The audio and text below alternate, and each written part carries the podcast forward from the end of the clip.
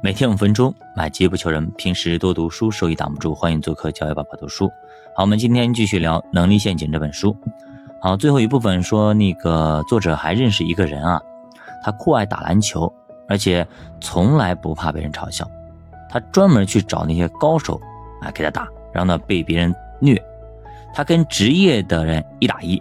后来虽然因为身体天赋问题没打上 CBA，但也是一级运动员了。那么他就凭这个，他还找了一份非常好的工作，而且这份工作收入还不菲。所以你看看，你天天你就为了自己的提升球技，你去找那些高手，找那些职业选手，你给他打，那慢慢慢慢的你就被逼的啊，就比普通人要球技要高出一大截，那么你的球技就越来越接近职业选手。其实这就让我想到一句话啊。你跟臭棋篓子下棋，你会越下越臭。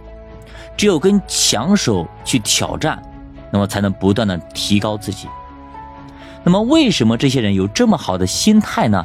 每次被给别人打球被虐的体无完肤，那心态怎么能够好呢？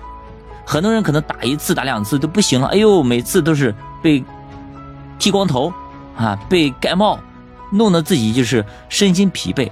但是这些人呢？就是越战越勇，越战越勇。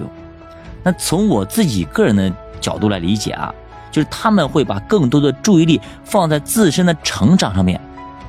就是很多人如果是跟强者去在一起啊，如果别人取得了好的成绩，有些人哎呦他取得好的成绩，哎呦我这么差，我怎么怎么样，就是老是去比较，去比较跟别人比，那那你永远永远就没有好的心态。比方说吧，平时咱们在生活中嘛。对吧？你普普通通就是上班族，对吧？那别人可能有存款的时候，你是月光，哇，你觉得自己好可怜。那别人有房的时候，你没房啊，自己好可怜。当你有房子的时候，别人呢有两套房，你有一套房啊，我好可怜。当别人呢开奔驰宝马的时候，你开普通的十几万的车，你觉得好可怜。当你也开上奔驰宝马的时候，那别人可能开了劳斯莱斯啊，我好可怜。就别人存款可能一千万，你是几百万的时候啊，我好可怜。当你当你存款一千万的时候，别人可能上亿、几个亿，那你又觉得好可怜。你永远永远活在别人的阴影里面，因为这个世界上总有人比你强。我相信大家都认同这句话吧，对吧？但是这些人他不一样，他的注意力永远永远他放在自己的成长上面，而没有把注意力放在成败上面。也就是说，同样都是经历坎坷，但最后学到东西。但有的人则更关注了坎坷，关注了失败，而有的人关注到了学到了什么东西。那么往下去问啊，为什么他们不关注这些坎坷、这些失败？很可能是因为坎坷的成本比较低。比如说啊，一个孩子学习英语为什么容易？就是因为大家认为他说的不好是应该的，而发音不准确，大家觉得哎呀很搞笑、很可爱。对吧？像小孩子一样，哎呦，开始说话的时候，哎呀，你比如说说个普通话，说个什么发音不准确，对吧？但是呢，大家都觉得挺好玩，是吧？小朋友，小朋友说小朋友怎么怎么样，对吧？觉得很好玩，那他大家一笑，他也笑了，就慢慢慢慢的就学会了呀，就很简单，他自己也觉得哎很招人喜欢，就特别喜欢说。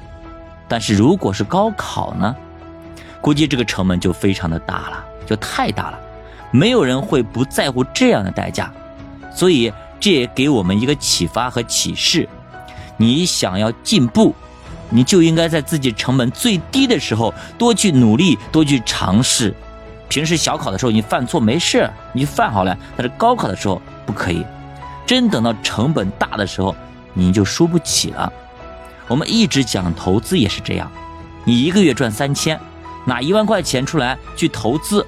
输了，你依旧能够坦然面对，能够逐渐总结成败教训，获得提升。但是，真当你一辈子攒了一百万，要退休的时候，你再去投资，这时候你就患得患失了。因为什么？因为你赔不起，这是你一辈子的钱。你如果输了，那么你就没有翻盘的机会了。你接受不了失败，怎么可能上来就成功呢？对吧？我们看过太多太多这样的例子。一辈子都小心谨慎，小心谨慎，临退休临了了，攒了一个棺材本的钱，结果一把就输掉了，可谓是人间悲剧。你看看你身边那些，对吧？被 P to P 坑的，被网络诈骗坑的，被那个什么私募坑的，被信托坑的，被甚甚至有些理财坑的，对吧？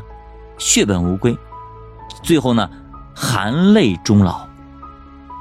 所以不学习，这个世界有一万种方法来收割你的财富。教把读书陪你一起慢慢变富，咱们下节再见。